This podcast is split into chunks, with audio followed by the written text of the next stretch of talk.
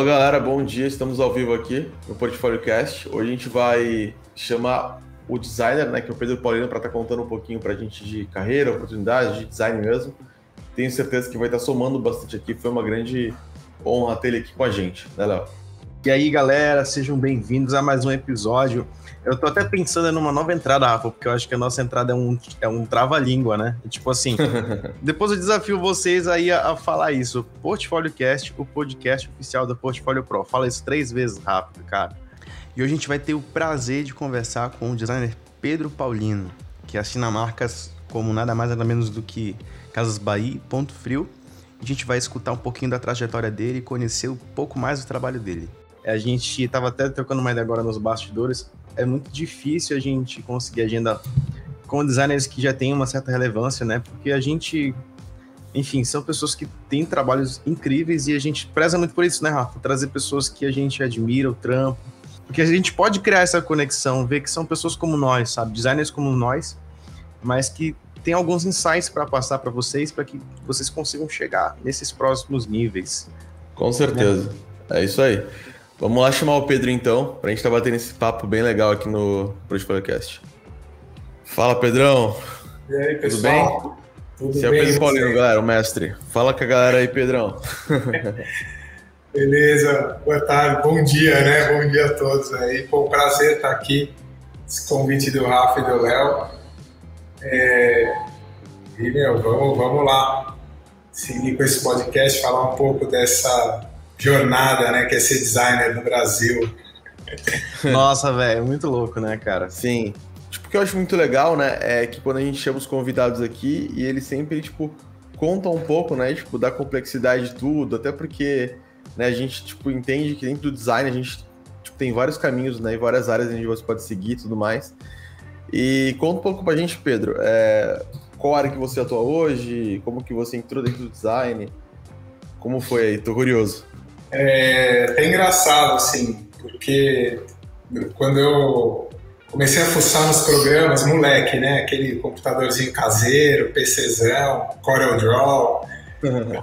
Começava a fuçar nesses programas e, assim, já, já gostando de mexer com eles. E aí, conversando com um amigo que era mais velho, é, eu até falei, pô, vou fazer publicidade e tal, vou estudar propaganda e marketing. Ele falou, você já ouviu falar em desenho industrial? Nossa. Industrial, cara. Pô, desenhar o quê? Trator, né?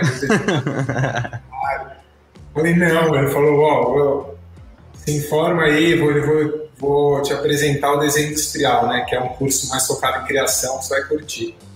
Aí, putz, ele me apresentou isso e o design entrou na minha vida mesmo quando eu fui descobrir o que era desenho industrial, né? Até as faculdades antigamente tinham esse nome, hoje já acho que mudou a grade e tal. E aí foi, foi nessas que eu mudei, tinha até já entrado numa faculdade de publicidade, cancelei, não fiz nenhuma aula, fiquei mais seis meses estudando e fui, entrei na faculdade de desenho industrial e aí que começou essa relação mais profunda, né?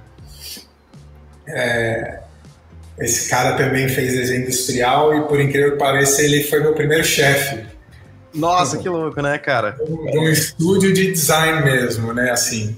Porque no meio do caminho no, da faculdade, um amigo do meu irmão tinha uma gráfica, eu fui trabalhar nessa gráfica. E aí ele falou, vários clientes queriam fazer cartão de visita, né, para imprimir na gráfica dele.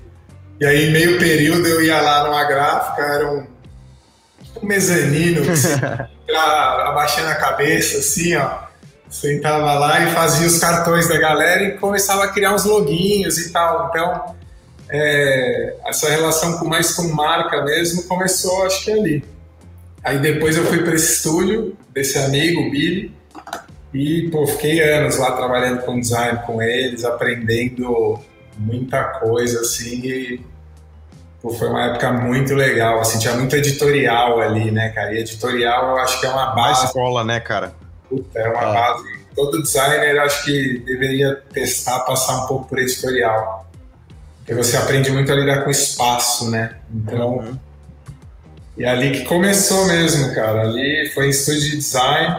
É, a gente fazer muito editorial. Era engraçado que tinha trabalho de logo também. é, identidade visual não tinha esse poder ainda, mas já tinha os desdobramentos, mas ela não era tão forte como é hoje, né? Desdobramento de identidade. Mas a maioria dos logins que rolavam no estúdio, eles aprovavam o meu. Ah, e tal. três, quatro, e aí aquela galera, e aí, vai aprovar qual, né? A galera se é. Já pensou, putz, eu tenho uma sorte aí nessa área, né? Mas é muito legal isso que você falou, Pedro, porque eu também, quando eu comecei a trabalhar né, com design, e eu fui para estúdios e agências, né? Eu lembro que, cara, quando eu passei por essa etapa, né, de trabalho com editorial e tudo mais, no começo senti muita dificuldade, né? Normal. Mas, cara, depois meio que, tipo, começa a, a te clarear muita coisa, sabe, cara? Tipo, de, de de espaço, né? Você, tipo, cara, eu comecei a, a, a, melhorar muito os meus projetos quando comecei a trabalhar muito com editorial, sabe? Tipo, por incrível que pareça, acho que é, é algo que é uma base muito forte também, tipo, dentro do design gráfico. É, cara, Nossa. tanto que antigamente, assim, o design, cara, era muito editorial, né, cara? Tipo, acho que uhum, praticamente tudo, bastante, assim. né, cara? E o que você falou, né, que quando começou, é, é muito engraçado porque, assim, é aquele clichêzão, né, cara? Tipo, putz, a gente começou fazendo, tipo, vários cartões de visita, né, e tudo mais. Acho que todo mundo passa por isso, né? E hoje, e hoje quando, e hoje quando, quando muitos designers, né, falam assim, caramba, tipo, é, ah, eu nunca trabalhei em agência, mas eu tô começando, tipo, você indica, cara, eu acho que é uma base muito forte ter, né? Eu acho que o que você tem experiência com outras pessoas, o que você aprende, assim, até mesmo a, a lidar com clientes, né? Até mesmo tipo, trabalhar com equipe, acho que é muito importante. Não, com certeza. É, nesse estúdio de design era bem enxuto, assim, aí. É, mas já tinha essa relação né, com as pessoas. Eu fiquei bons anos, assim, foi onde. Foi um início, acho que é onde eu realmente encontrei um caminho e um. É, não digo um estilo, mas ali já me direcionou bastante para a criação de logo. Eu gostava de fazer logo. É, mas, cara, era uma época, assim, muito tempo atrás, os portfólios até é legal falar que eram impressos, né? Aquelas pastonas, né, cara? Eu até achei o último, deixei ele aqui do lado. O último que eu fiz impresso, ele tá meio capenga, mas tá aqui. Nossa, é... que irado, cara. Se quiser mostrar aí também. Depois eu mostro. Ele fiz ele à mão. A galera ia no, umas empresas, umas mulheres artesanais, assim, fazendo tudo bonitinho. Aí o meu último tá meio. Pode ser só mostrar a capa, fiz ele à mão. É, oh, que louco, massa, cara. E são umas Tá vendo aí, galera? Mesmo. Não reclamem do Behance, cara. Olha aí, é. tá na mão. eu, colado, costurei uma foto pequena. Engraçado que esse minha última apresentação dele foi a última agência que eu trabalhei. Eu acabei levando esse portfólio ainda. Caramba, cara. Contratado com ele.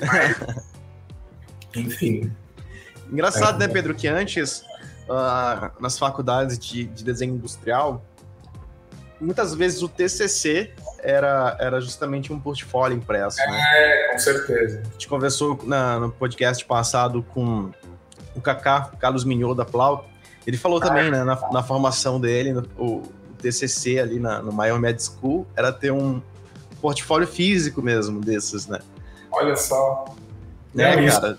porque era um começo também. Eu acho que quando você se forma, primeiro portfólio é o seu trabalho de graduação, e é o que você vai apresentar, né, aí para conseguir uma vaga de emprego.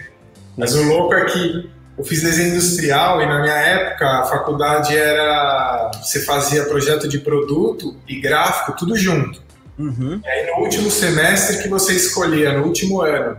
E aí eu já trabalhava nesse estúdio, assim, já é, falei, pô, vou aprender algo novo e vou para projeto de produto.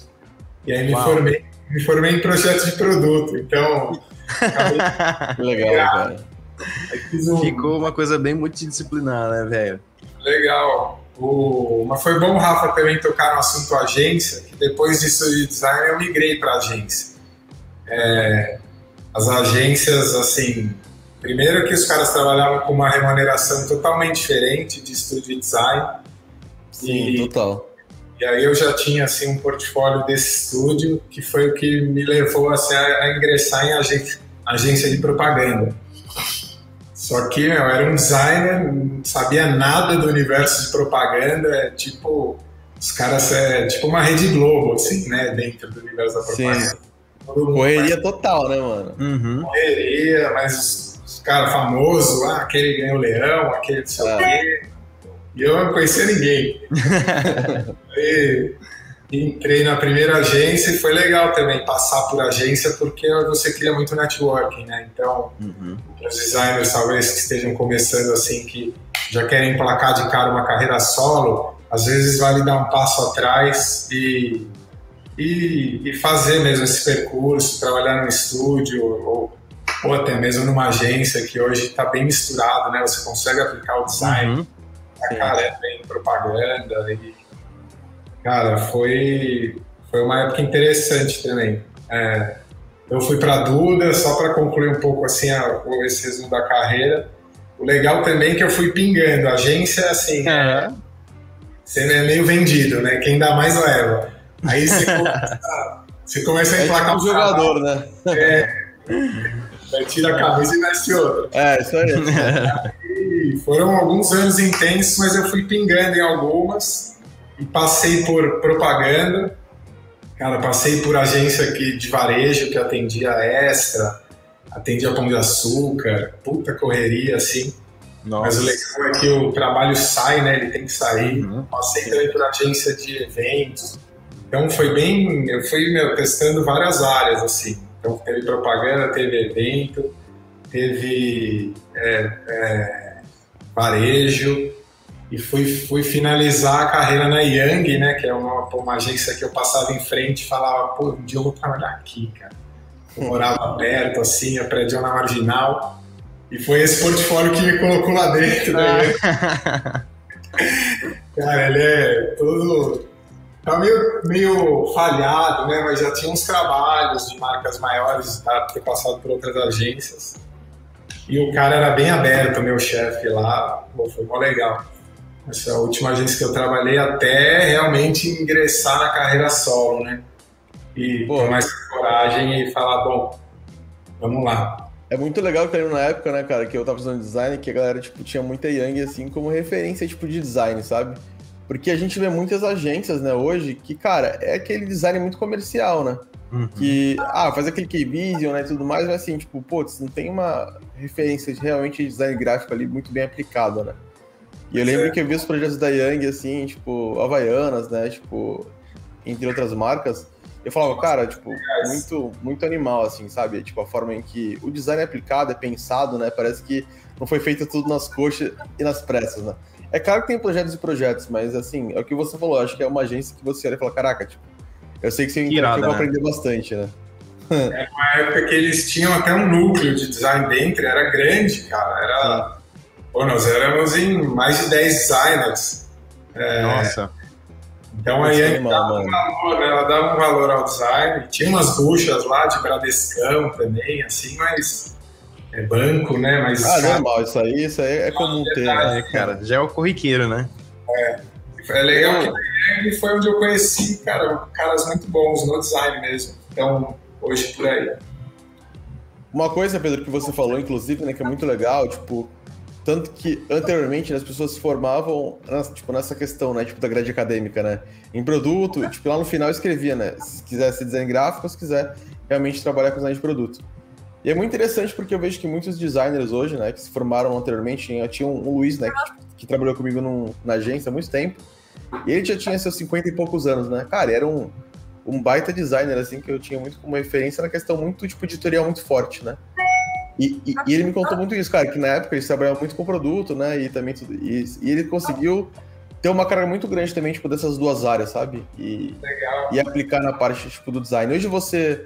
É, o que você aprendeu na faculdade, assim, você traz alguma coisa, tipo, do. Tipo, da área específica, tipo, de produto, você aplica nos seus projetos e tudo mais. Não sei se você trabalha tipo, muito com embalagem também, se isso Caramba. foi bom para ti. É, não, foi excelente, cara. O produto você rafeia muito, né, cara? Uhum, é, muita coisa à mão. No gráfico também. É, mas, assim, uma das coisas que eu tipo, prezo mais na época de facu é esse começar as coisas com a mão, né? Eu acho que hoje a gente está numa era muito digital e tem muita gente que senta direto e vai para o computador. É, Assim, no meu caso, me trava porque eu sei das ferramentas, o que elas podem fazer, né? Então, uhum. a mão é diferente, a mão é muito livre. Então, eu acho que é uma das, das premissas que eu guardo dessa época é rafiar, rafiar bastante até você falar, puta, por aqui tem um caminho. E ali, aí sim você senta no computador já com norte definido, né? Sim, sim. Tipo, de fato isso é muito importante, né? Tanto que a gente tá hoje. É, é que a gente sempre comenta com a galera, né? A galera, tipo, tá muito centrada assim no digital, né? Claro que é um benefício assim que a gente entende que hoje você entra na internet, tem tudo, né? Tem referência, referência, você consegue contactar clientes, né? Tipo, de outros de outros países e tudo mais. Então, hoje é muito mais fácil, mas, mas, ao mesmo tempo, se a gente não souber fazer esse uso né, de forma correta, acho que a gente acaba meio, meio que se prejudicando, sabe? Tipo, achando que o design é só lá, baixar o mockup, aplicar qualquer coisa que você queira no software e pronto. Então, acho que por esse lado é muito ruim, né? Tanto que eu, eu sempre conto isso, né? Que uma vez eu fui numa entrevista de emprego de uma grande agência em São Paulo, né? Que eu sempre queria trabalhar. E aí eu cheguei lá, né? Tava começando assim, eu fui mostrar para ele lá, né? Tipo, meio que meu portfólio. Falou, putz, esses mockups aí foi você que fez? Aí eu falei, não, foi, peguei na internet, mas aí, cara, ele meteu a lei em mim, velho. Falou, não, pô, você tem que criar esses mockups, ah, porque, né, tipo, é muito fácil você lá e baixar, né, e tudo mais. Então, acho que isso foi muito importante, porque é, meio que abriu meus olhos para muita coisa, e, tipo, claro que é muito importante isso, de fato. É... E também é uma questão, né, cara, que tipo assim, quando você, você fica muito dependente das ferramentas e também do digital, você acaba consumindo sempre as mesmas referências, você tem ali o mesmo conjunto de mockups. E no Sim. fundo, a gente percebe, de uma forma geral, olhando para o mercado, um, um, o, o, quanto isso também traz um, soluções muito parecidas.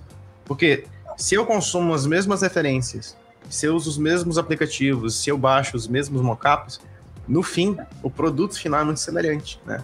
A gente está vendo aí vários casos de, de, enfim, avaliação se é plágio ou não e tudo mais.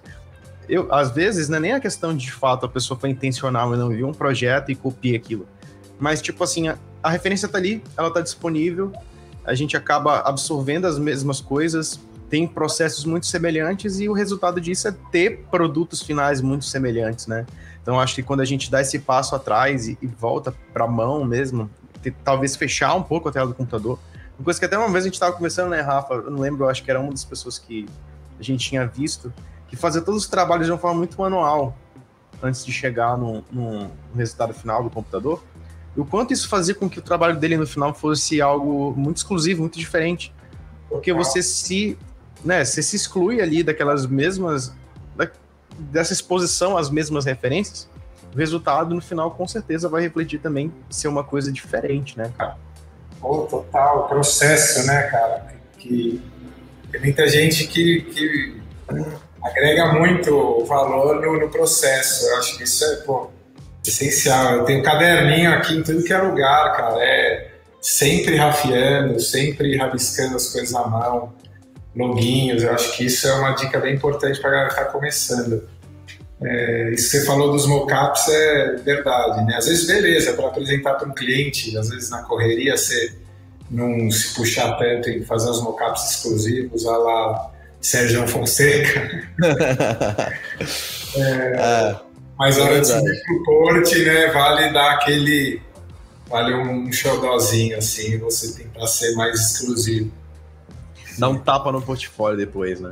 É, é, era até engraçado, cara, esse de portfólio, porque na época de agência tinha muita gente que era formado, bom, uns caras bons, um era formado em engenharia, o outro em administração, os caras foram para propaganda é, por conta de portfólio, de saber mexer em, em, nos programas e pô, são caras aí que fizeram carreira na, e fazem até hoje, assim, no, na, na, propaganda e no design, sem ter estudado mesmo, por, por gosto. Cara, e é muito doido, né? Porque eu costumo ver, assim, muitas, muitas pessoas mesmo, assim, que migraram de engenharia ou arquitetura, né?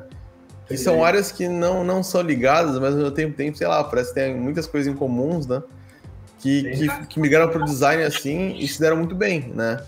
É, eu, eu não fiz, né, tipo, design gráfico, né? tipo, na graduação, eu fiz engenharia, fiz quatro anos de engenharia, né? E, e eu saí da faculdade, e aí eu tinha um pé já dentro tipo, do design gráfico, né? Tipo, eu gostava bastante, né? né porque meu pai queria trabalhar com artes também antes e tudo mais. E eu falei, cara, tipo, eu quero. E aí eu saí da engenharia porque tem muitas coisas que eu não tava meio que gostando, e eu falei, ah, vou tentar, né? E aí, cara, eu gostei bastante, tanto que eu fiz alguns cursos, né? Tipo, tipo na, Pres... na não sei se você conhece, e algumas escolas de São Paulo. E, cara, e aí, e eu consegui a oportunidade de agência estúdio, foi onde eu comecei a abrir minha mente ali, né?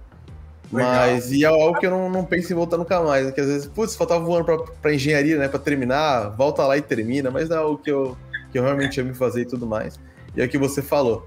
É, Pedrão, e sobre essa questão, cara, é, hoje a gente vê, por exemplo, que você atende tipo, muitos, muitos clientes legais, né? E, e eu não. Hoje, qual que é a tua, por exemplo, metodologia de trabalho?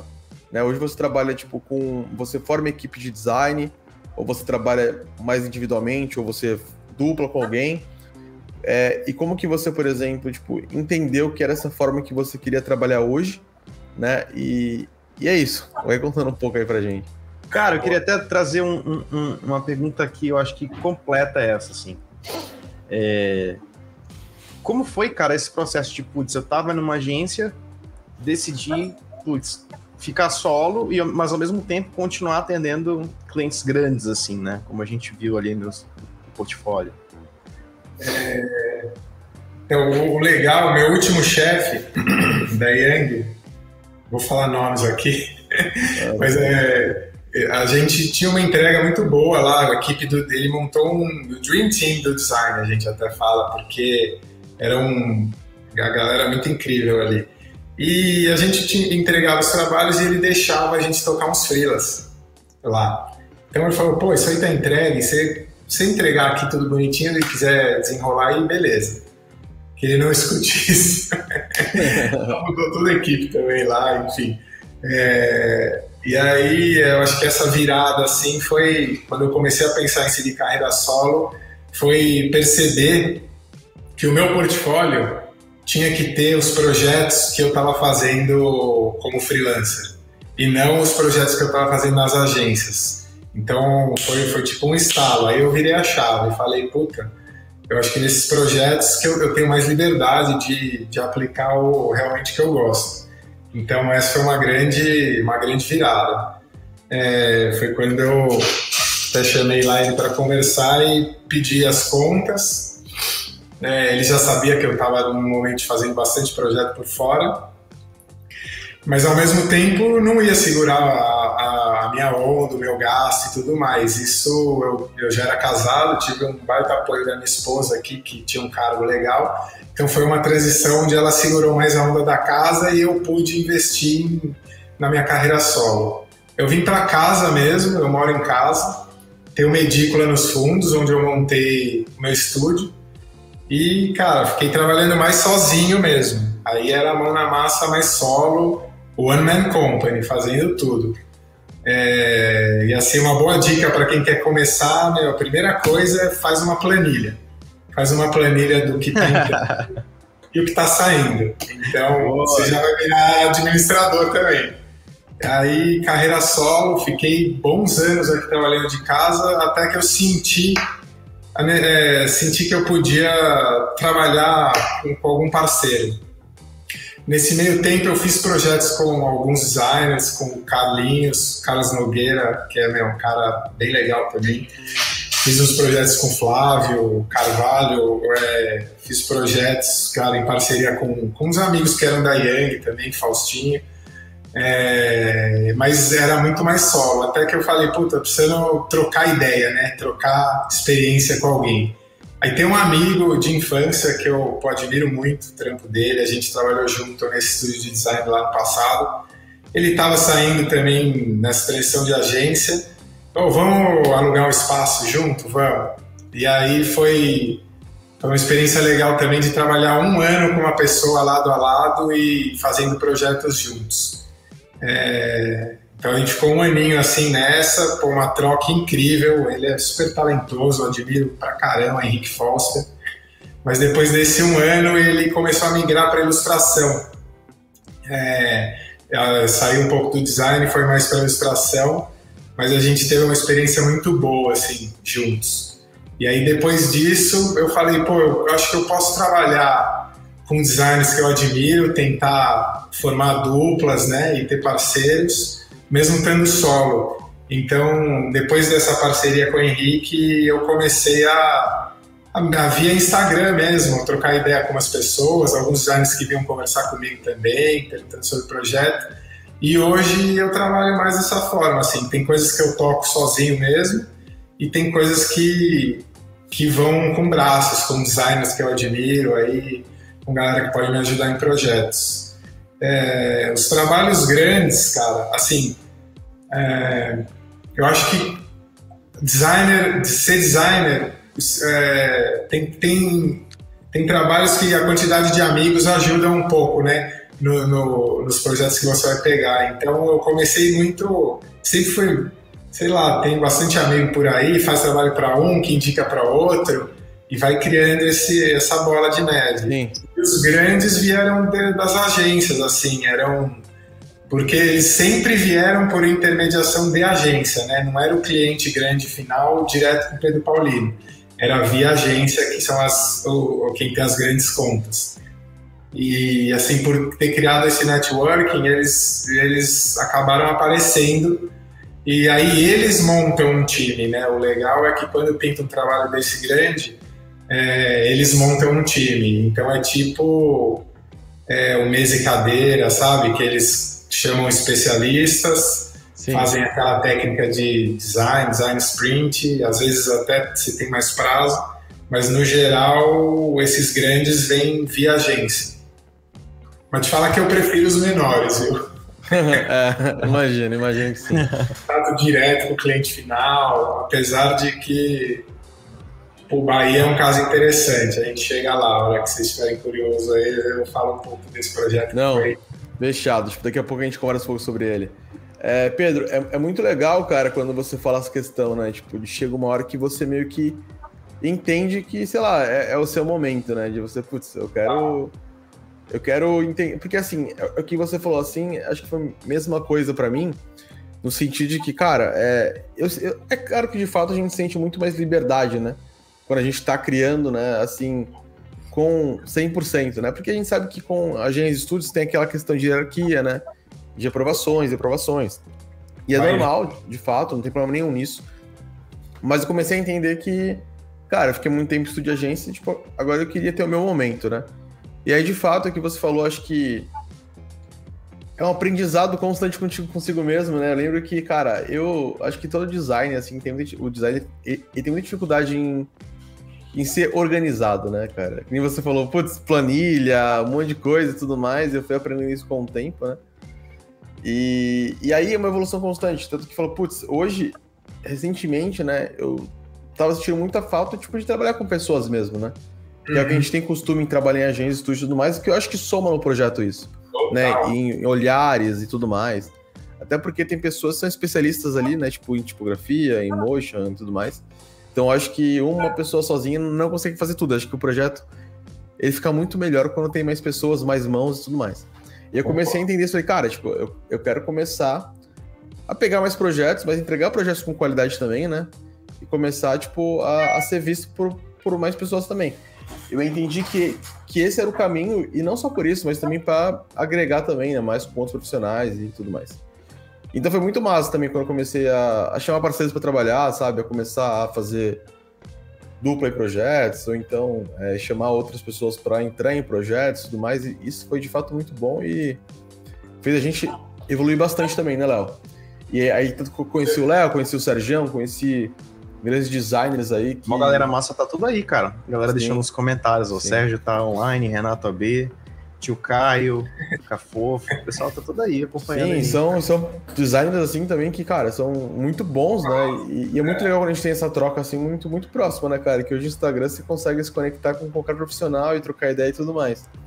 E... Cara, eu lembrei de, um, de uma parada legal também que você falou agora, Rafa, também que o Pedro, que o Pedro comentou, é que quando a gente está começando, uma, um, talvez uma, um dos gargalos é essa parte mais burocrática, entender um pouco de fluxo de caixa, Tipo, pô, cara, como é que eu vou me organizar quanto a isso, né? Tipo, a gente sabe também, né, que assim como todo trabalho, o design é sazonal, tem períodos que são mais aquecidos, tem períodos que já é um pouco mais frio, que não tem tanta entrada de projeto.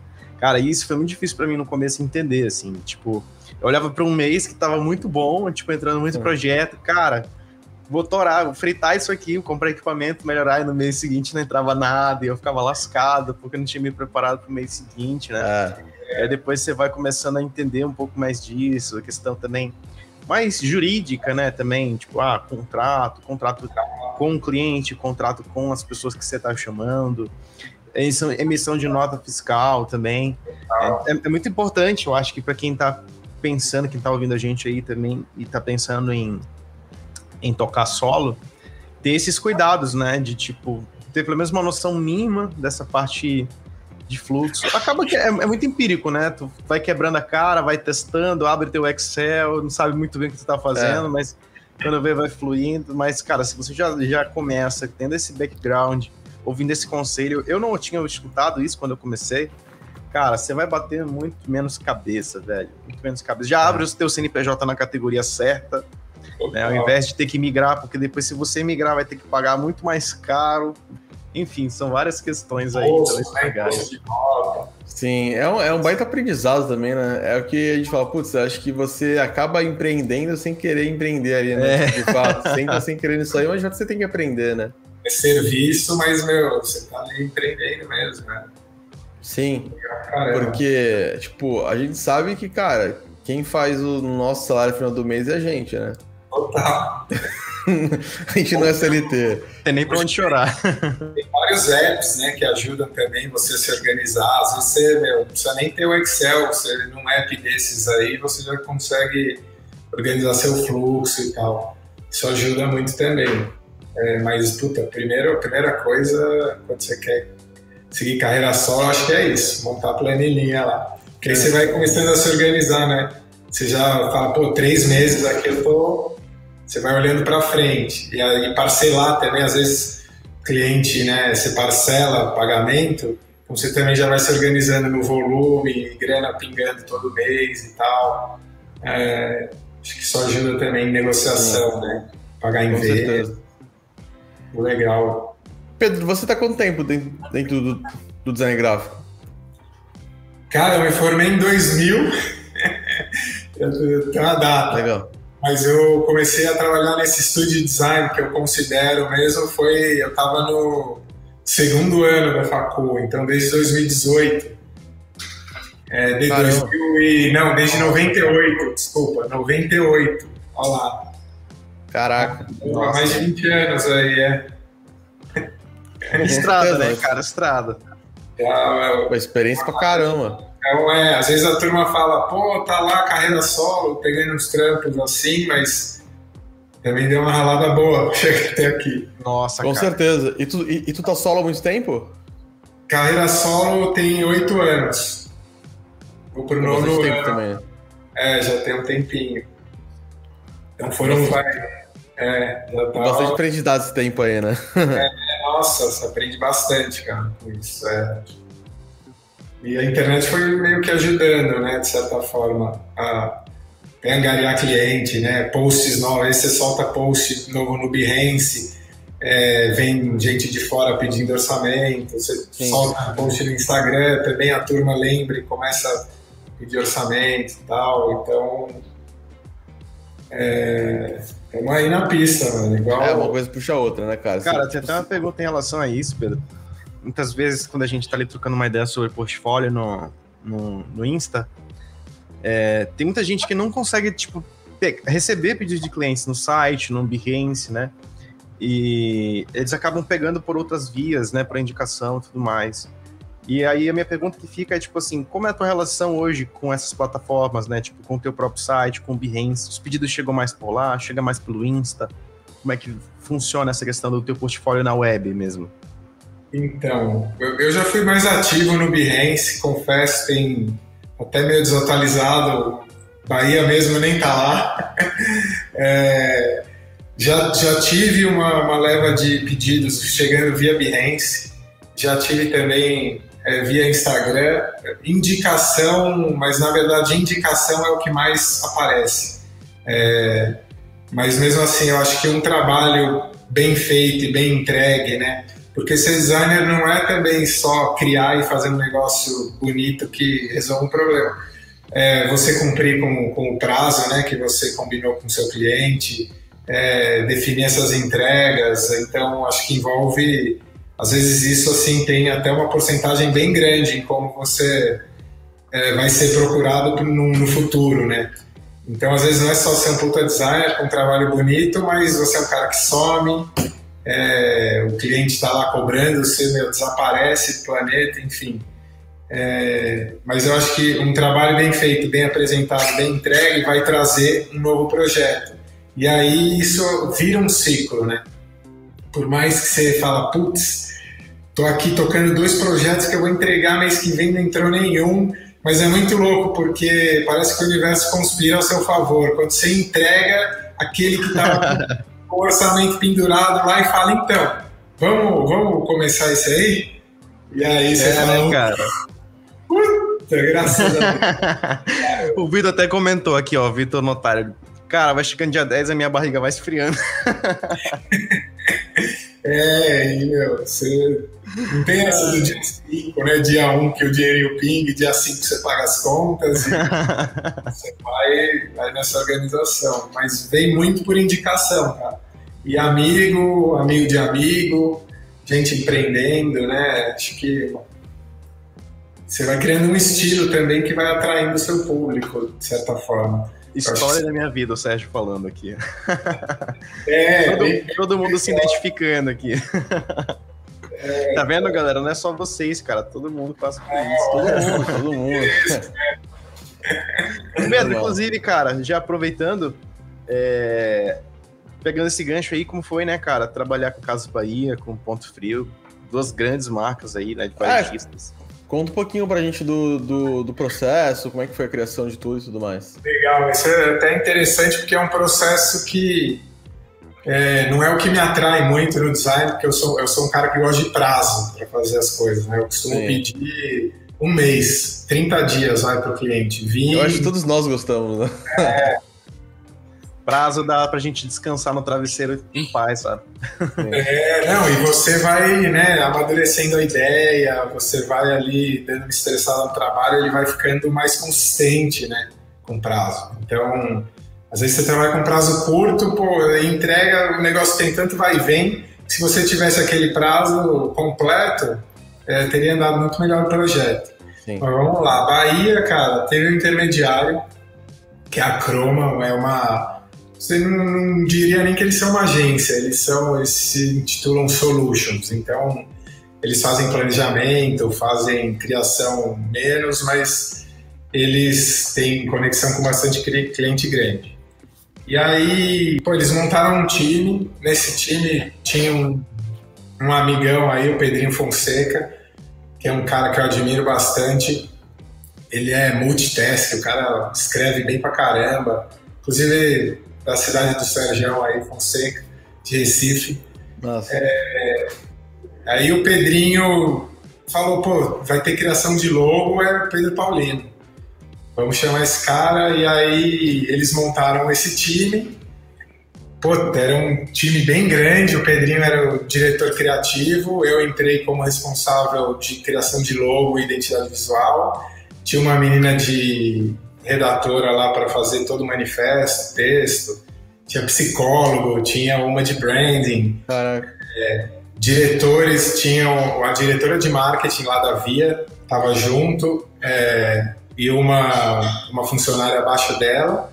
E por incrível que pareça, cara, o presidente da Via Varejo também estava nessa, é, nessa mesa. Né, cara? Nossa, é, é difícil, né?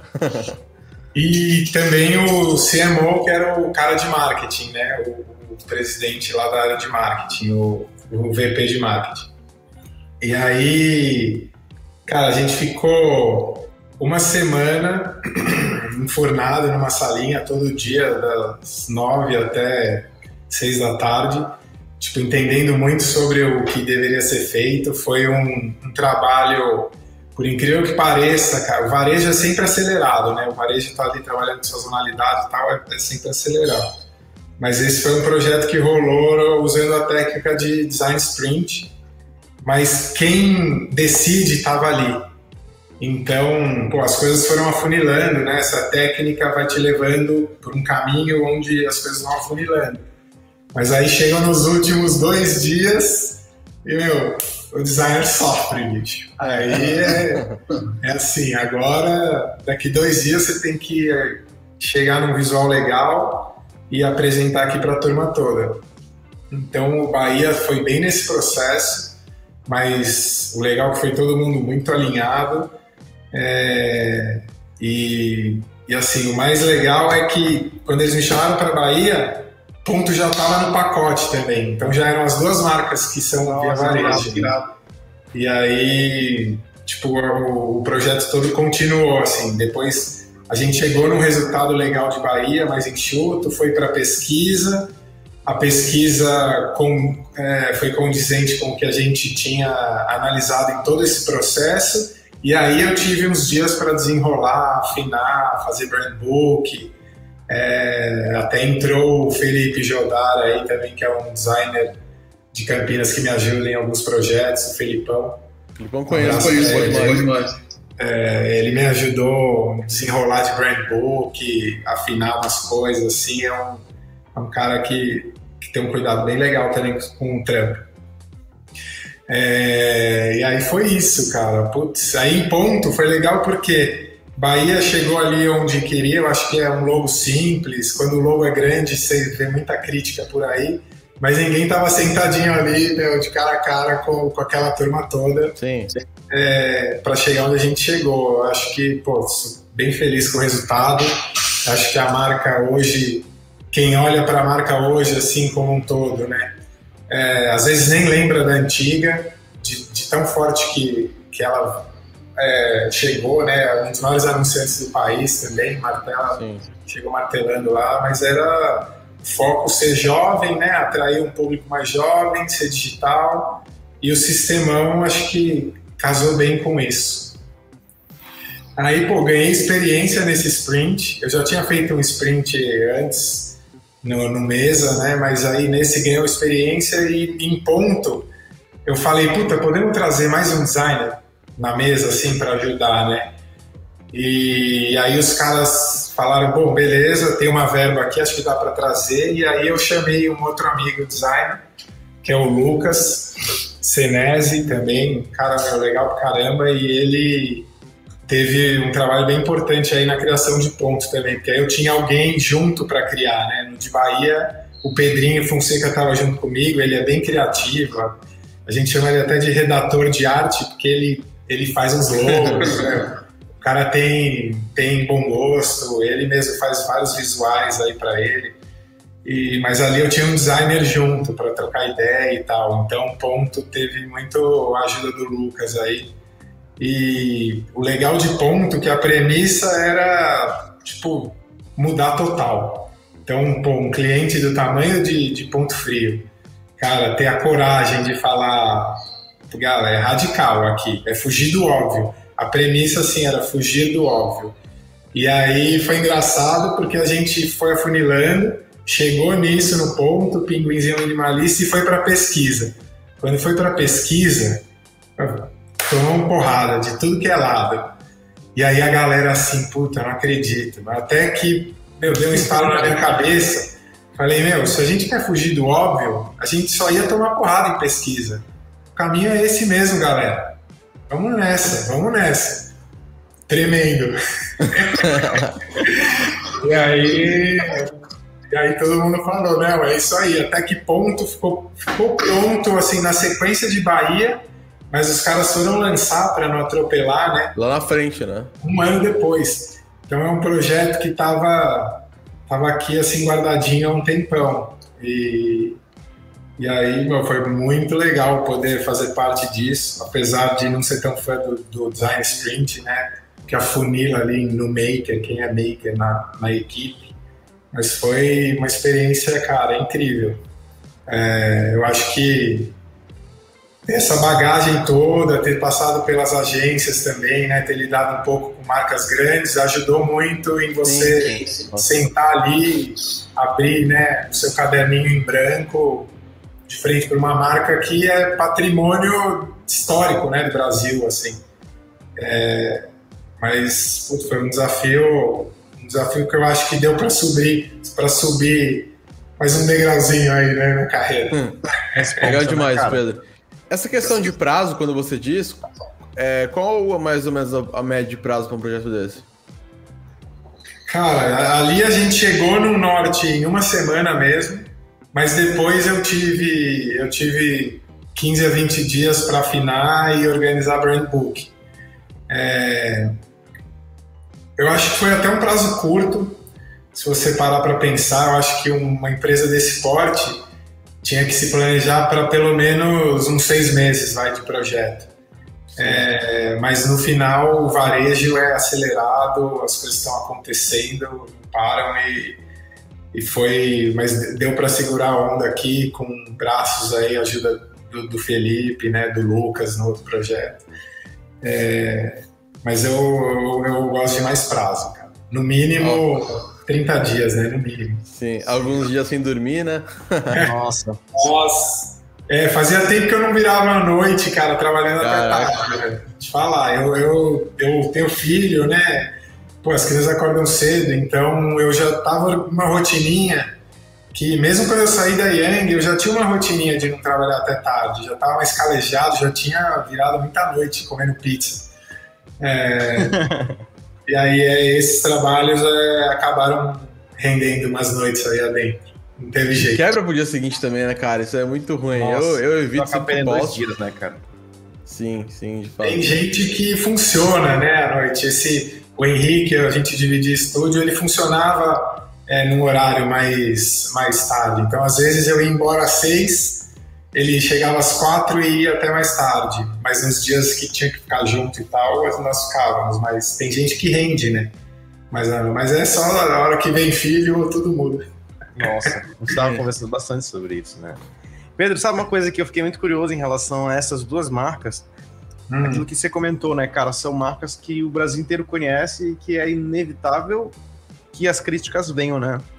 Tipo assim, como foi que você lidou, assim, com a chuva de comentários e coisas que aconteceram, né, em relação a essas duas mudanças. Primeiro caso Bahia, depois ponto.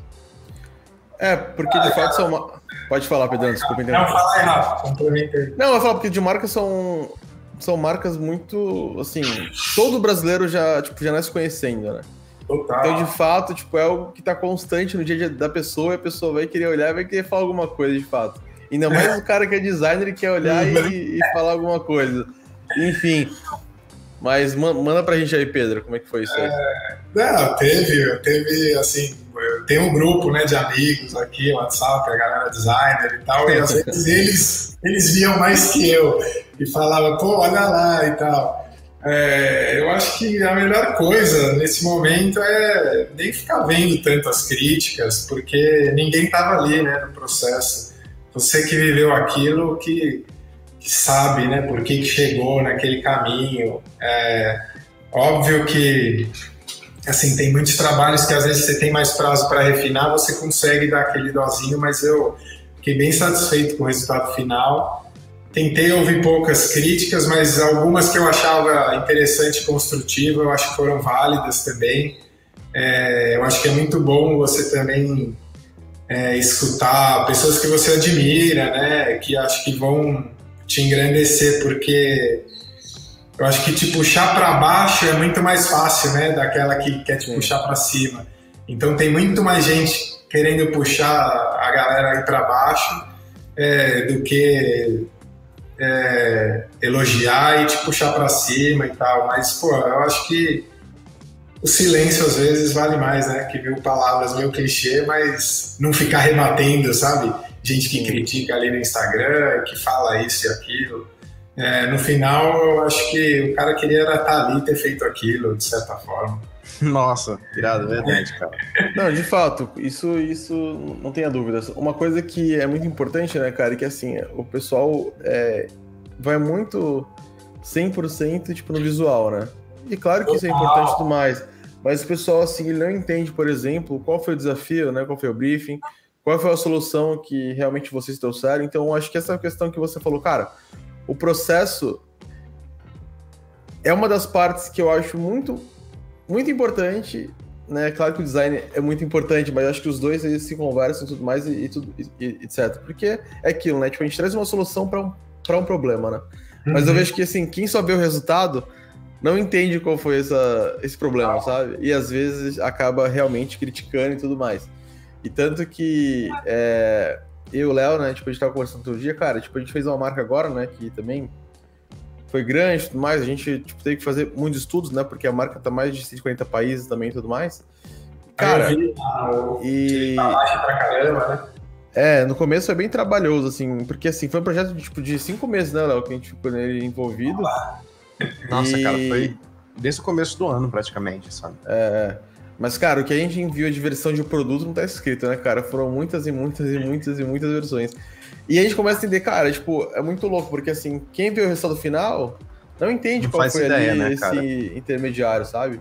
O porquê chegou o resultado e tudo mais. Então, de fato, acho que quem tá olhando ali, criticando, tipo, nunca vai entender o que, que passou, né? É, eu Nossa, vi cara, quem, quem, nunca apresentou para uma mesa de acionistas um projeto, é. não, sabe, não sabe o que é a, a treta. É, então o Bahia, né, uma das coisas que foram muito fortes no processo era o um terço da tarja vermelha um ter, e o resto azul.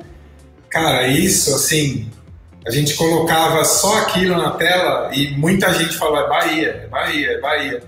Então foi uma forma de chegar num B bem simples mesmo. Teve até críticas com Big, né? Eu lembro na época de ver. Foi, que é um processo, falaram. Lembro com Big e tal. Eu participei junto com eles depois, é, engariando as defesas e tal.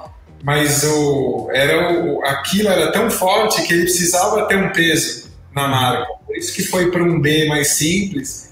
Mas o grande lance são essa, esse um terço do azul e vermelho. É, e isso ajudou muito em desdobramento de identidade, que hoje ganhou uma força assim tremenda, né? Sim. Às vezes a identidade é até mais poderosa do que o logo em si, né? Porque você bate o olho é, em qualquer visual aí já se relaciona com a marca, já fala, pô, isso é Bahia, isso é ponto, enfim.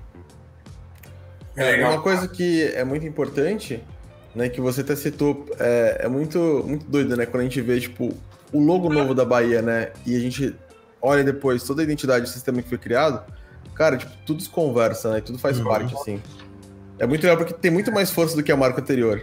É, e assim, antes o Bahia tinha destaque, hoje o destaque é mais em casas, porque no meio do caminho também a gente falou, pô, quem vai lá vai comprar coisas para sua casa, né? Por que o destaque é Bahia se eu estou indo? Cada casa é única, tem muito, hoje se fala muito do indivíduo, né, dessa, de cada um ser único, então inverteu esse peso. O, no final eu admiro, cara, demais a turma da Via, porque eles foram bem corajosos em fazer essa transição. E tem muitas, muitas empresas aí patinando com medo de mudar e, e poderia, sei lá, se tornar um pouco mais digital. né? Acho que tem um visual, tem Sim. essa transição para o digital aí que eu acho que é importante para as grandes marcas, né? Sem perder a essência ainda, né? Sim. a gente tem um comentário aqui, né, que a gente estava conversando sobre a questão de, de, de processos mais, né? E aí a gente. Essa questão eu entendi, né? Inclusive, acho que a gente meio que não se manifestou errado e tudo mais, mas essa questão de que quem consome o produto realmente é pro público, né? Que você faz a marca e tudo mais, de fato. Então ele tem, ele tem, que se, se identificar, né? Isso com certeza eu também não, não discordo disso, né? Mas, tipo, vocês tiverem, vocês tiveram depois o feedback do pessoal que vocês tiveram o, né, tipo, o novo reposicionamento da marca e tudo mais, como foi esse, esse abraço mesmo do público, né, com a nova marca, com o novo posicionamento, como que foi essa aceitação? Não, rolou sim, teve é, no decorrer né, da entrega, assim, pós-entrega, é, os feeds foram, cara, bem positivos, assim, em relação ao negócio mesmo. Inclusive, é, tipo, até as ações de, de via, assim, puta, deu um boom. Teve gente que ganhou uma grana ali na bolsa, quem tinha ação de via varejo. Hoje ela caiu de novo, eu não sei quem acompanha o mercado financeiro vê que caiu de novo, mas teve, teve um, uma repercussão bem positiva, assim, no geral. É, eu concordo com o Caio, o resultado, cara, o processo é interessante, é, é importante. Sim.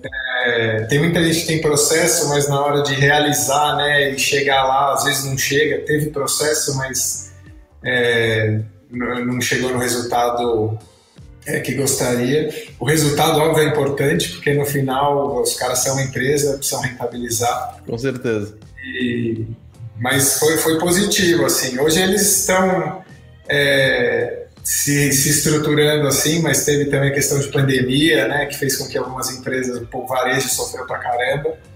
Mas foi, foi positivo no geral, assim. Ponto. Eu acho que ponto mais que Bahia, você quer saber? As críticas de Bahia foram um pouco mais intensas de ponto, acho que a, o, em, falando em resultado, porque ela tava, era uma marca que estava muito de escanteio, né, cara? Uhum. Tava, a própria Via falava, meu, a gente só dá atenção para Bahia e ponto é tá ali, ó, no cantinho de escanteio. Então, ponto ganhou, ganhou uma, uma revida, assim, né? Pô, que massa. Nossa, foi muito falado, né, depois que depois que saiu o redesign da ponto Parece que a polêmica também me ajudou bastante, né? A questão do naming, tudo que ah, aconteceu é. com o name, do ponto, ponto, ponto, com. Mas, cara, isso realmente trouxe muita, muita vida, assim, pra marca, sabe? Da ponto. E... Eu gostei muito da, das análises da, da Ita, né? Da Itamara. Sim, da Itamara, né, cara? Sim, fez um, um review bem legal, assim, né?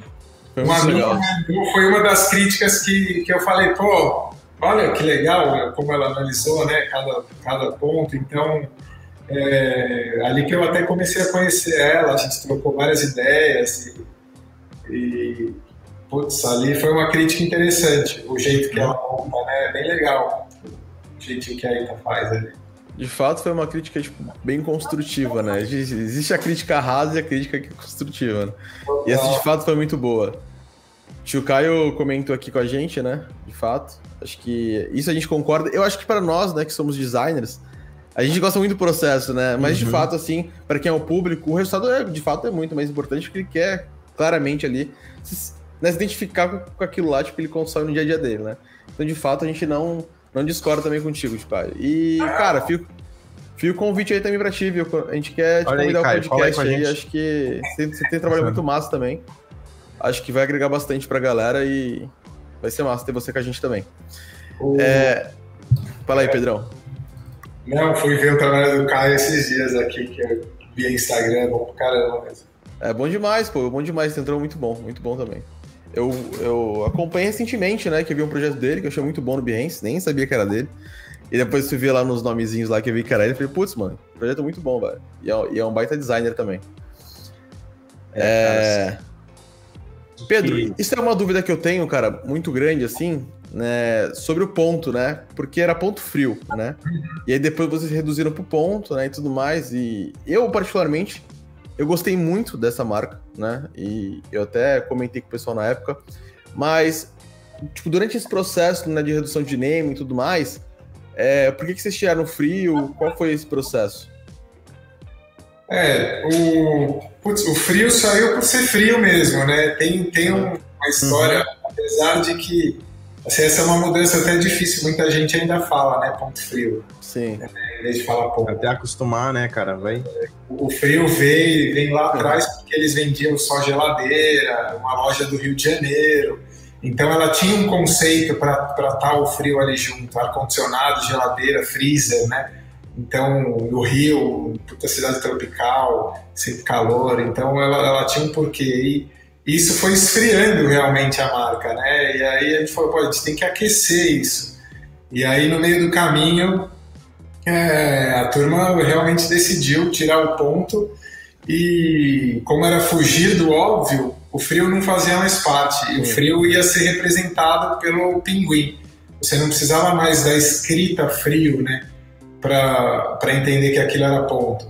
É, apesar de que dentro da via eles falam, pô, isso é de ponto, isso é de Bahia, isso é de ponto, aquilo é de Bahia. Então já tem essa expressão. É interna, né? É, é, E aí é mais uma questão agora também de, de ficar martelando a marca ali, bater na cabeça das pessoas de que ponto frio agora é ponto. Até a campanha, quem toca, acho que é a Yang mesmo, a Yang tem uma. Eles têm uma house dentro da Via Varejo, é uma Yang lá dentro da, da empresa.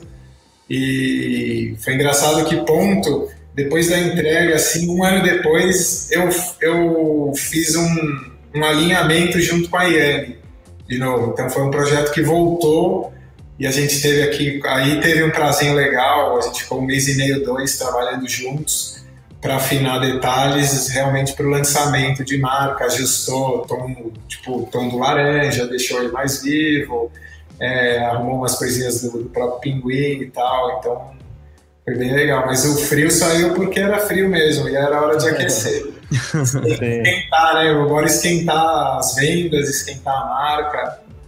E é, foi o, assim, afunilou tudo para chegar nesse caminho. Ninguém mais. O estranho é que a turma fala, aí, como vai ser, né? Ponto, ponto com, como que vai ser a URL, né? Mas eu acho que eles também tiveram, a URL continua, ponto frio também. Mas é isso, é ponto, ponto com. legal demais. É, vamos abrir pra galera perguntar? Vamos, vamos, vamos sim, vamos sim. Galera, fazer mais uma pergunta? Também... Ah, manda ver não, mas pode, Galera, pode perguntando é. aí, tá? Quer dizer, deixa a, galera, deixa a galera perguntando, enquanto Isso. o Rafa vai fazer essa aí que ele tá, vai falar, vocês podem também deixar as perguntas de vocês aqui pro Pedro, tá? E, e Pedrão, tipo, desde então, quando esses projetos foram anunciados, né, tipo, já, tipo, já estão no mercado, tipo, já estão funcionando, a gente entende que foi um trabalho muito bem feito de design. É, hoje, por exemplo, os clientes vêm te procurar abordando esses projetos que você fez? Ou, tipo, isso tem acrescentado, tipo, na tua carreira como profissional? Tipo, te valorizado mais ainda, tipo, do que você já era? Como que você olha para isso?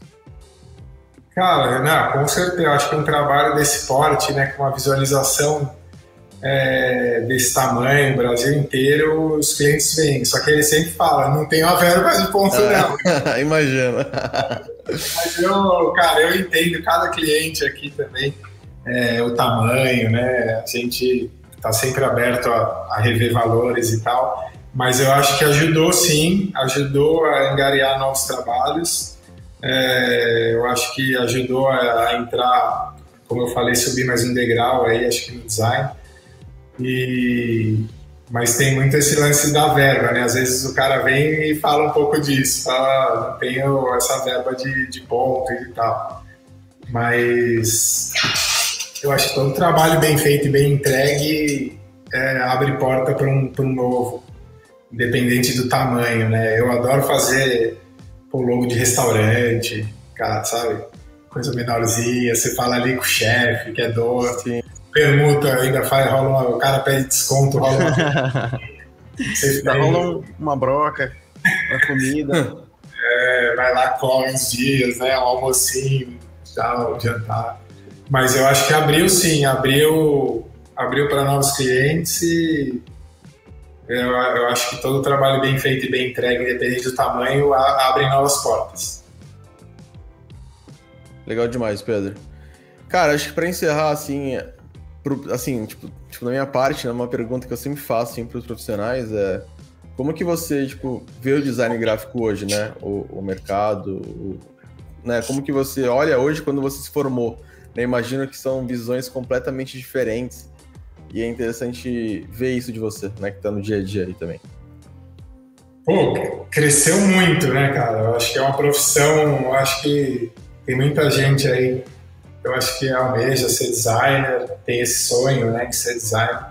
Eu lembro quando eu me formei, o MEC não reconhecia o design como profissão.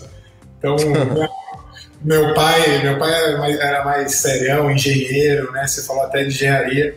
Foi bom ter um pai engenheiro porque é, ele me levava para trabalhar com ele, aí eu já sabia que eu não ia ser engenheiro. engenharia, cara, não quer. Mas, putz, então não era nem reconhecido, assim, e design de produto, então, puto, o cara não tinha muita área para... Às vezes ele ia para a indústria, que fazia, assim, uns, umas, muitas coisas de plástico e tal, ou ia tentava fazer os mobiliários, né? Mas eu vejo que mudou muito o design, é, ganhou, assim, um poder incrível, assim, o designer tem um poder incrível nas mãos, né? Hoje é tudo muito visual, é, um, com esses universos digitais, rede social, onde você não precisa estar só ali no, nos anúncios que rolavam na TV, né? A gente ficava esperando para ver novidade nas propagandas de TV. Hoje as abordagens são bem diferentes e eu enxergo só um crescimento. Vejo, cara, como uma profissão super atual, uma profissão que qualquer área vai precisar de um designer, qualquer empreendedor vai precisar de um designer, qualquer empresa precisa de um designer. É, até que se fala muito do design thinking, né? O jeito que o designer pense e, e organiza seu processo é aplicado em empresas para resolver outros problemas que nem são relacionados ao design. É, assim, no futuro, pô, até pegando aqui, eu não estava vendo muitos comentários para não perder o fio da meada, né? Ah, chegou aqui, né, uma pergunta. Mas o, o Caio falou, né, do design Abriu problemas climáticos e tal. Puta, isso é uma coisa que eu acho que a gente tem, tem que ficar bem, bem de olho é, e entender aonde a gente pode até atuar, né? É, eu, como designer, aqui tem muito projeto que entra também sem, sem custo nenhum, que eu faço. É, a gente tem um, um lifestyle aqui em casa de que é dando que se recebe mesmo, então tem projeto que eu faço sem cobrar nada. Alguns projetos já foram é, feitos dessa forma, que são projetos que, que têm assim, uma, uma visão diferente mesmo. Eu acho que vale ter essa troca. É... Pô, e esses que abrangem, sei lá, é, eu até estou migrando, assim, estou no momento de construindo um sítio aqui, um projeto familiar, onde a gente pensa no design como, como forma de de se relacionar com as pessoas de uma maneira mais, é, mais saudável, né? mais, é, incluindo a sua alimentação, como que você é, gasta seu dinheiro nesse sentido, né? como que você recicla suas coisas. Então, é, tem muito, muito isso do meio ambiente envolvido. Né? Então, eu acho que essa parte agora aqui do sítio, de pôr a mão na massa, trabalhar com a terra, plantar, a gente planta, colhe, né? não tem embalagem, traz isso para os amigos é, sem uma embalagem plástica, é algo muito natural. Eu acho que o design tem que começar a olhar um pouco para isso também, né? É, a gente trabalha muito com embalagem, é, como que vai ser, né? Será que a gente precisa de... Eu adoro print, cara, eu sou fã de print, eu venho de uma escola que comprava livros para ver referência a gente não tinha o Pinterest, não tinha nada disso. É, então, mas eu acho que vale esse pensamento, assim, de às vezes o cliente quer fazer tanta coisa, você fala, mas será que a gente precisa realmente, né? Eu sei que o enxoval vai ser maior, eu vou ganhar mais por peça, mas será que a gente precisa de todo esse material para você sim, sim. É, divulgar a sua marca? Então, eu acho que é um pensamento bem importante mesmo. É uma questão, é uma questão que, eu, eu tenho muita dificuldade, assim, assim no dia a dia, porque eu trabalho bastante com embalagem, né? E aí, é, pensando muito nisso, né? Às vezes a gente sugere né, opções, né? Que são mais sustentáveis e tudo mais. Até de, de produtos mesmo, né? Dependendo ali de qualquer tipo de acabamento que o cliente vai fazer e tudo mais. O que a gente sente muita dificuldade às vezes é que o cliente fala, putz, eu já pensei nisso, mas assim, quando a gente vai para um lado infelizmente, hoje, né, mais sustentável nessa parte de impressão e tudo mais, a gente tem um, um valor muito mais alto no bolso, né? O custo é muito maior. E aí eles falam, putz, mas não vai caber no orçamento, tal coisa, tipo, e a gente tem essa dificuldade de inserir, sabe? Uhum. Então, é, essa reeducação é muito importante também para o cliente, né? E o cliente, claro, também com o consumidor. Então, acho que, tipo, a nossa parcela também é buscar cada vez mais é, porque, tipo, e da mesma forma que o cliente tipo, nos procura, né? Para que, que, nós somos um expert na área e tudo mais, ele quer ouvir da gente, né? Um direcionamento. É, a gente entende que, assim, a gente vai cada vez mais também buscar reeducar ele em relação a, ao design, né? Em relação a essa parte mais sustentável. Pensando nessa questão também de, do futuro, né? Do design, etc. Total. É que as indústrias também, infelizmente, eu acho que também tem que mudar muita coisa, sabe? É, a cabeça de todos nós, né? A gente vem num flow que precisa realmente de um, de um chacoalhão. Mas eu acho que as pessoas estão. A pandemia, querendo ou não, nesse sentido, trouxe um pouco mais esse, esse pensamento, né? De você não precisar se deslocar o tempo inteiro, ficar queimando combustível por aí, poder mesclar, né? Sim. trabalho em loco, uhum. isso já, já querendo ou não é uma prática também mais sustentável. É. Mas é algo interessante. Você falou também, é, no Brasil a gente também tem um pouco de escassez, né? Em, em insumos que podem ser utilizados como uma embalagem mais ecológica. Sim. Amido de milho, onde vai poder ir para uma composteira, né? A gente faz compostagem em casa e assim, tudo que dá vai para ela. No sítio, então, é, é enorme, é céu aberto. Nossa, vira terra, é muito louco, porque vira terra de novo. É, é a natureza fazendo um design ali sustentável, cara. É incrível. Que incrível, mano. Baita experiência. Mas é, É. isso. Pedrão, o Vitor ele perguntou aqui, é, conforme como foi o prazo, né? Se ele foi aberto, o prazo foi apertado, não entendi muito bem essa, essa parte. Mas ele perguntou aqui, tipo, se na apresentação da nova marca, como é que foi com os diretores, né? Como que eles reagiram, como você estava presente e tudo mais. Total, é, foi aquele uma semana, né? O design sprint é resolver um problema em uma semana. Essa é a metodologia criada pelo Google, né? Inclusive, é...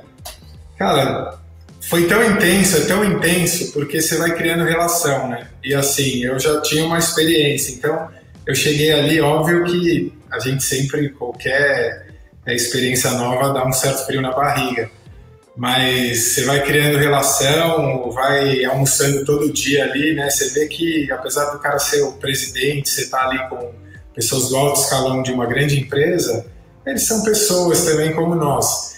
E, às vezes tem os mesmos problemas, que é um filho que não tá dormindo direito, e, e aí você até vai, vai criando essa relação. Óbvio que na hora de apresentar, é, toda a marca assim que você vai apresentar principalmente presencial, né? Eu acho que de forma online a gente esconde mais esse frio na barriga, né? É verdade, cara. Então, é, de certa forma, é um pouco mais fácil apresentar, né, online. Quando você está presencial e você olha e tem aquela mesa com vai 10 pessoas olhando para você, a boca seca, né? Você não pode. Mas é, foi tão intenso que tá tudo na ponta da língua. Você não tá ali enfiando. É, não é blá blá blá, né? Tudo tem um porquê. Então, eu acho que eu já, já tinha uma certa experiência para encarar esse desafio. Eu confesso que se fosse num começo de carreira ali, eu ia, eu ia dar uma tremidinha e suar frio. Acontece. Sim, tipo daquela tremedeira, né? De fato. É, que às vezes se perde, tá ali falando um negócio, dá uma perdida, respira, dá um olhinho d'água e aí volta de novo. Mas foi tranquilo, até, meu, até, é, foi até, assim, tão intenso e empolgante que não teve quase nada de ajuste, os caras abraçaram a ideia, tava todo mundo muito alinhado. Pô, que legal, cara. Isso é a melhor coisa, né? Quando você vê isso aqui. Putz, deu, deu super certo. Deu. E aí, Pedrão, e vai. E os filhos vão virar designers também? ah, eles, cada um escolhe o seu caminho, né? Sem pressão. É, eles estudam numa escola que estimula muito a criatividade. É, pô, eles têm. É engraçado que quando eu fui conhecer a escola, tem muitas coisas que eles vão fazer no período de escola que eu fui fazer só na faculdade. Então, Nossa, é, a pedagogia Waldorf, né? Não vou entrar aqui em detalhes, porque é bem complexo, mas ah, eles vão ser, acho que o que eles quiserem. É, tá na mão deles, né? A gente vai só direcionando. Não Sim. tem o poder desse. Muito bom, cara. Pedrão, acho que, cara, foi, foi uma honra, né? Tipo, ter você aqui com a gente. Eu acho que quando o Sérgio, né, ele comentou de você para mim faz um tempão isso, ele, cara, fui ver teus projetos, achei incríveis demais, assim, muito bom, acho que soluções muito boas, né? E eu falei, cara, vamos chamar esse cara que ele tem um projeto muito bom. E foi massa que você aceitou, né? Foi muito massa bater esse papo aí, compartilhar essas ideias. Acho que você agregou bastante pra galera que tá aqui assistindo também a gente. Cara, muito obrigado por fazer parte disso. E, e é isso, cara. É, desejo sorte para você aí nos, nos novos projetos e que você apresente mais projetos incríveis aí pra gente, cada dia mais. legal, para nós aí. Espero é, ter ajudado. Nossa, foi irado demais, Pedro. Obrigado mesmo. O bate-papo antes e o bate-papo depois, aqui do online, né? A gente conversou um pouco sobre surf, sobre skate, cara. Prazerzão te conhecer, de verdade, cara. Conhecer mais profundamente seu trampo. Você é um cara, gente fina demais, mano. Prazer Valeu, de verdade obrigado. te conhecer, cara. Prazer é meu aí estar com vocês. Eu espero ter ajudado a galera, tirar umas dúvidas. Eu não sou um cara muito didático, eu acho. tá um foi irado, cara. Foi irado. Mas, é importante é um... isso, cara. É importante ser espontâneo mesmo. Legal, é isso aí. Tem que encontrar o nosso eu mesmo. Valeu, agradeço o convite. Vamos trocando, né, galera? Aí, Instagram, digitalmente. Inclusive, Pedro, Oi. pra galera que quiser te seguir, uh, como é que tá o arroba? Como é que tá as, redes sociais? Isso foi uma transição que eu fiquei, até aconteceu recente. E aí, né, mantenho o Pedro Paulino, vou para estúdio, e aí eu até criei um, um Instagram novo, porque eu sentia falta, às vezes, de gente que quer só ver design, que tá me seguindo. O meu é arroba Pedro Paulino. Ele estava aberto. Era um Instagram onde eu postava. Ah, trabalho, trabalho um pouco da minha vida, lifestyle. Mas aí eu senti falta de ter um Instagram com perfil de design mesmo, só com trabalhos. E aí eu criei o ppstudio.co, né? Arroba ppstudio.co. E ele está em construção. Vou contar um pouco da história lá, é, não é, nem é só trabalhos novos, são trabalhos que já rolaram, mas eu vou contando um pouco a história deles por lá. Então, tem os dois, eu bloqueei, eu travei o Pedro Paulino, deixei ele fechado, né? Quem quiser entrar, eu conheço. E o de trabalho vai no PP Studio mesmo, e tem site novo também, subi um site novo na área. Tem poucos dias até, estava contando para o Rafa, ele. Foi. Mas eu... fez aquela mandala Aquela é... mandala de projetos ali na tela. Cara, ficou muito bom isso, velho. Muito bom, muito bom mesmo. Foi você que fez? É o efeito do cargo mesmo, que eu caí lá sem querer e falei, pô, ele não, nem tem tanta relação assim com os projetos que eu faço, mas eu achei legal você mexer e falei, ah, vamos deixar Deixa aí. Deixa aí, Acabou depois foda. Não, achei muito bom, cara. Muito bom mesmo. Falei, o, o cara, além de designer, também é desenvolvedor? Nossa, adoraria né, ter essa habilidade aí. É, mas ele também mostra um momento novo, assim, de você enxergar as coisas com um ponto de vista diferente, como o caleidoscópio. Então eu acho que, que casou um pouco conceitualmente. Nossa, ficou muito bom, cara. É isso, galera. Prazer estar aqui, eu agradeço o convite e, e a todo mundo que assistiu a gente aí, um abração. Vamos, vamos junto. É vamos aí na, na pista juntos.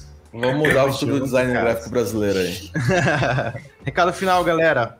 Agora, dia 23, 23, né, Rafa? 23, 24 e 25 de novembro, a gente vai ter três dias onde a gente vai conversar profundamente sobre portfólio. A gente fez uma baita produção, cara.